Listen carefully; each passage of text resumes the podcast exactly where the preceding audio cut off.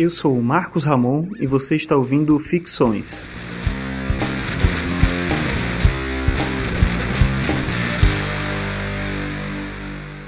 Esse é o episódio 32 e hoje eu vou falar sobre o politicamente correto.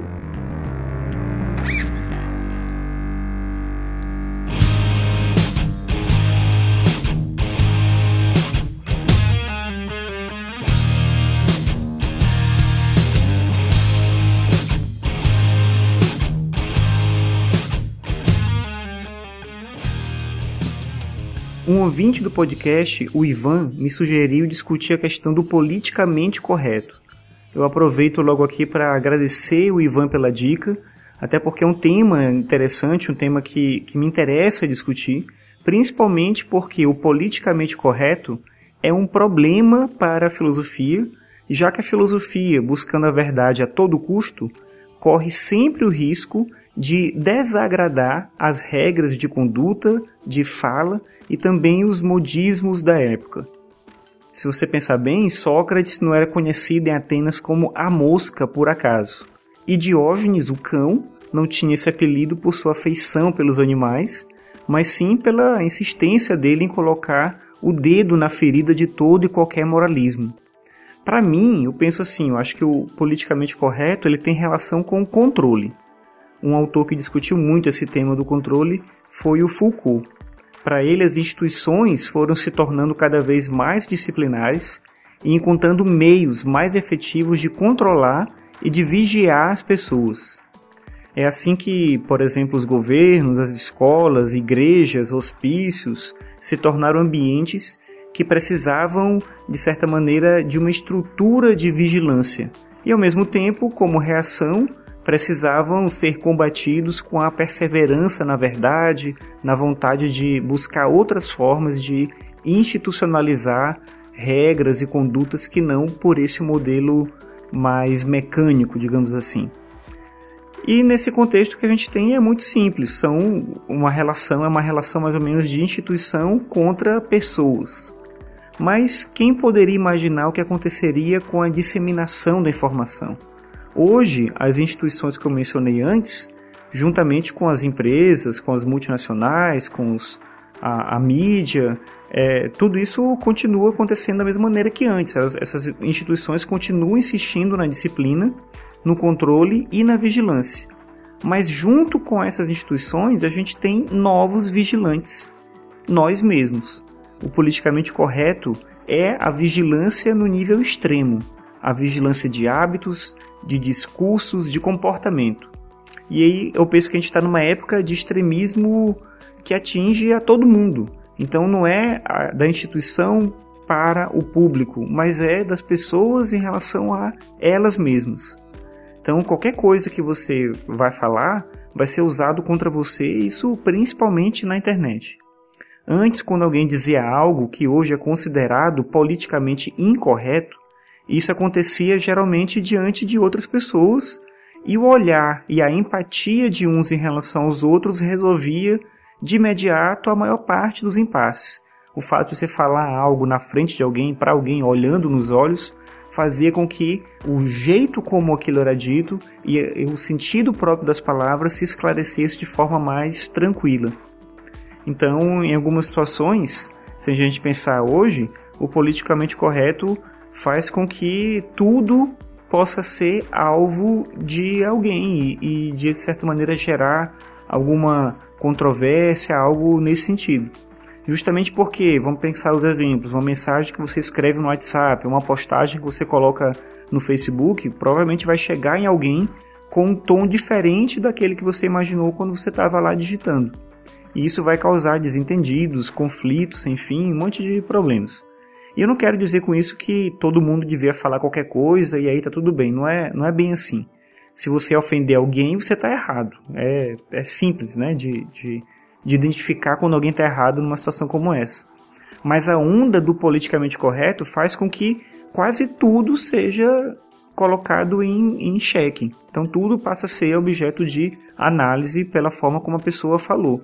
Em algumas situações, não dá nem para a pessoa externar uma opinião sem que isso se transforme em uma afronta a alguém, ou algum grupo, ou alguma instituição, qualquer coisa que for. E aí sim, eu penso que todo mundo pode ter uma opinião, independentemente dos outros gostarem ou não dessa opinião, independentemente dela ser ou não politicamente correta.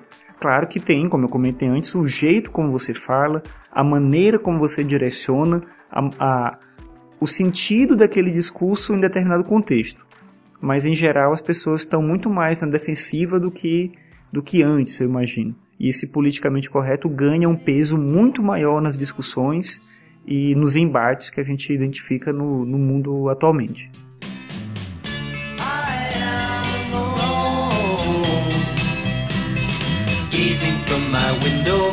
to the streets below on a freshly fallen silent shroud of snow.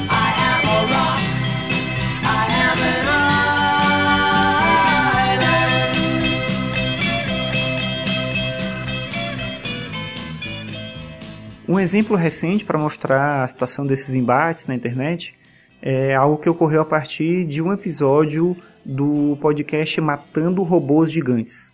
Em um episódio específico sobre quadrinhos, eles iniciaram ali uma conversa aleatória sobre um tema genérico, eles sempre fazem isso.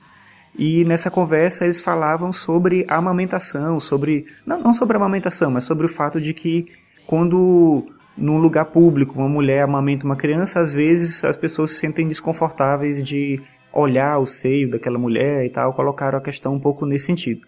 Claro que como tem todo um tom ali de brincadeira e tudo, é, era bem provável já eu ouvindo, imaginei bem, alguém vai ficar, vai se sentir ofendido com a forma como eles estão colocando, né? Com, isso vai gerar talvez algum tipo de, de interpretação que vai muito além daquilo que eles estão falando. E tem um, um, um post num blog, que eu vou botar o link para você poder acessar se você quiser, que é de um blog que chama Pac Mãe, e é um blog de, sobre cultura pop, entretenimento, né, feito por, por mulheres, por mães, e elas falam um pouco desse universo, relacionando a questão da, da, da cultura do entretenimento com as vivências delas com os filhos e tudo, então é, é, um conteúdo mais ou menos nesse sentido. E tem um post específico que fala, que fala sobre esse, esse caso do MRG, é, dizendo justamente como não discutir, como não falar sobre amamentação, e tem todo uma, uma, um sentido ali político colocado, né, como se tivesse, fosse na verdade uma, um embate entre feminismo e machismo e também uma circunstância de não respeitar o direito da mãe de amamentar e tudo. Então, assim, é, é um texto bem escrito, é um texto interessante, acho que ele coloca um ponto de reflexão, mas ao mesmo tempo amplia uma fala que ela é despretensiosa no contexto daquele podcast para algo muito sério, muito grave, como se ele estivesse, de certa maneira, desrespeitando as pessoas. E, e aí eu fico pensando um pouco nesse sentido do politicamente correto como algo que sempre vai ser levado. É, não é questão de levar a sério ou não, porque acho que a gente tem que levar as coisas que são ditas a sério, mas de levar a, a, a discussão para o nível de embate, para o nível de, de briga, para o nível de conflito, que nem sempre é necessário e nem sempre ajuda a gente a compreender melhor esses temas. Eu vi um amigo comentando sobre essa questão do MRG no Facebook, ele fala algo bem interessante, entendendo esse tipo de restrição à opinião como a nova língua do 1984, que é um pouco meio isso, né? Dentro do contexto do livro, essa é, essa língua que ela é criada para controlar o como as pessoas pensam, é exatamente um controle de realidade ou, como se diz em nova língua, um duplo pensar. Essa nova língua ela serve de certa maneira para gerenciar o comportamento das pessoas. Então, proibir que se fale determinadas coisas, é, criar uma série de sinônimos para poder falar de uma outra coisa, substituir palavras. Então, isso não é não é por acaso, digamos assim, né? Tem, tem um interesse ideológico também, interesse de controle nessa, nesse tipo de ordenação da linguagem. E ainda no contexto da nova língua, eu lembro que em 2005 o governo federal anunciou uma, a publicação de uma cartilha que era chamada na época de Politicamente Correto e Direitos Humanos. Essa cartilha tinha uma série de termos que eram considerados como politicamente incorretos, e eles eram apresentados ali na cartilha, e tinha uma análise com motivos para que se evitasse utilizar esses termos ou expressões. A cartilha foi cancelada, porque né, teve muitas críticas, foi ridicularizado por um monte de gente na mídia, né, jornalistas, escritores e tudo. E mas acabou vazando de qualquer forma. E aqui eu trouxe alguns exemplos para mencionar do que estava nessa cartilha do politicamente correto. Então, alguns exemplos. De acordo com a cartilha, não é interessante usar o termo anão, porque um anão ele é vítima de um preconceito peculiar, o de ser sempre considerado engraçado. Um outro termo que, de acordo com a cartilha do governo, deveria ser evitado é o termo barbeiro, quando a gente usa barbeiro para xingar um motorista inábil. A gente não deve usar o barbeiro porque essa expressão é ofensiva ao profissional especializado em cortar cabelo e aparar a barba. Eu estou lendo aqui o trecho do, do, da própria cartilha. Uma outra expressão que não pode ser, não deveria ser utilizada é beata, porque deprecia mulheres que vão com muita frequência à missa. Também não é interessante se utilizar o termo comunista, de acordo com a cartilha, porque contra eles foram inventadas calúnias e insultos para justificar campanhas de perseguição que resultaram em assassinatos em massa, de caráter genocida, como durante o regime nazista na Alemanha. Outro termo que, de acordo com a cartilha, não, não é interessante se utilizar é o termo funcionário público. E a cartilha explica isso dessa forma: diz ela. Depois de sistemáticas campanhas de desprestígio contra o serviço público, os trabalhadores dos órgãos e empresas públicas preferem ser chamados de servidores públicos, para enfatizar que servem ao público mais do que ao Estado. Um outro termo indicado né, que deveria ser evitado é o termo ladrão, que, de acordo com a cartilha, é um termo aplicado a indivíduos pobres. Os ricos são preferencialmente chamados de corruptos, o que demonstra que até xingamentos têm viés classista. E por fim, no, na, nessa seleção que eu fiz aqui de alguns exemplos, tem muito mais, eu vou botar o link é, no post do, com, a, com, a, cartilha para você poder ver. É, o último termo que eu trouxe aqui é o termo palhaço. De acordo com a cartilha, a gente não deve usar o termo palhaço, porque o profissional que vive de fazer as pessoas rirem pode se ofender quando alguém chama de palhaço uma terceira pessoa a quem se atribui pouca seriedade. Então aqui são algumas pérolas, digamos assim, desse, desse, dessa cartilha do politicamente correto. Eu sei que nem todo mundo que discute a importância do politicamente correto pensa dessa maneira tão absurda quanto nessa tá nessa cartilha, mas ela de certa forma sintetiza um pouco o pensamento do politicamente correto e mostra como ele consegue ser ridículo e como ele precisa ser evitado ao extremo. E com isso eu não quero dizer, mais uma vez, que a utilização da linguagem é isenta de sentido. Eu acho, eu realmente penso isso, que a utilização de alguns termos ou expressões em contextos específicos pode carregar uma carga negativa contra outras pessoas. Mas aí eu acho que não se trata, né, na minha opinião, de se normatizar a linguagem ou transformar a linguagem para se garantir uma forma qualquer de ética controlada ou normatização da vida pública, ou qualquer, coisa nesse sentido. A mudança da linguagem por si só, eu, eu penso também, não vai modificar o comportamento das pessoas, não é só isso que vai resolver. O que a gente precisa é de reflexão para entender em que circunstâncias a utilização de determinadas expressões ou a exposição de determinadas ideias pode ofender, constranger ou prejudicar alguém. Então, sem essa reflexão, sem essa educação de forma mais pontual em ambientes distintos, não se vai resolver o problema. Não é mudando o termo, proibindo o termo ou policiando o uso de determinados termos que se vai mudar o comportamento de alguém. Isso não funciona assim. É mais ou menos a situação que eu penso quando eu dou aula de ética num, num curso técnico, por exemplo. Ó, a primeira coisa que eu tenho que explicar para os alunos, e eles ficam meio que chocados quando eles escutam isso, é que a aula de ética não vai tornar ninguém ético. E eles se questionam, ah, então por que, que a gente vai assistir a aula de ética? E eu tenho que explicar para eles que a aula de ética não torna ninguém ético, porque se fosse assim era simples. Você pega todo mundo que comete algum crime, todo mundo que se identifica como corrupto, bota numa sala de aula, 40 aulas de ética, pronto, a pessoa tá, vai agir adequadamente de acordo com os princípios que são aceitos em sociedade. Não é assim que funciona. Então, a, a formação do caráter é algo muito mais longo que passa por, por questões familiares, por uma questão de formação também escolar, mas acho que até menos escolar, muito mais familiar, muito mais de ambiente social. Tem muita coisa envolvida na, na formação do caráter. E não é a normatização da língua ou a apresentação de normas a essa pessoa que vai modificar a conduta dela.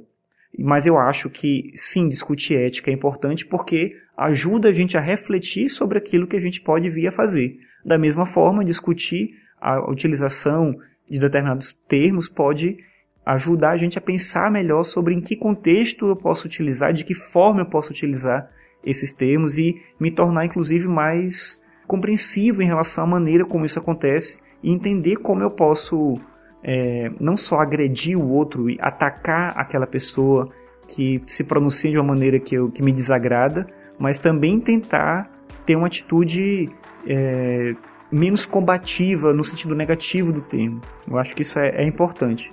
Mas, mas o politicamente correto, como ele é discutido, às vezes não é isso. Às vezes é, você falou isso, logo você está errado.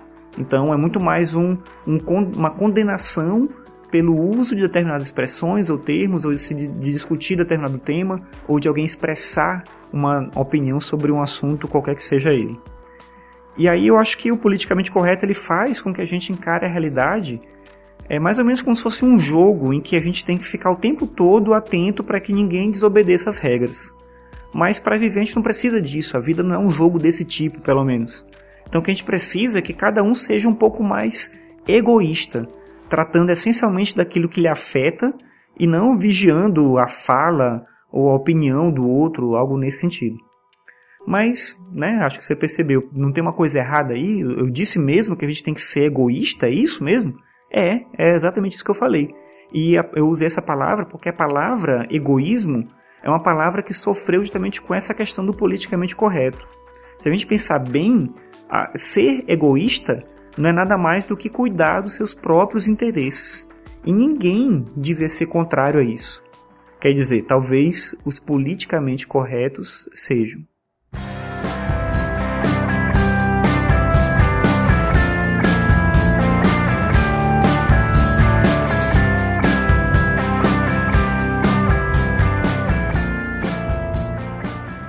Obrigado por ouvir mais esse episódio. Esse foi o episódio 32, tratando do tema do politicamente correto.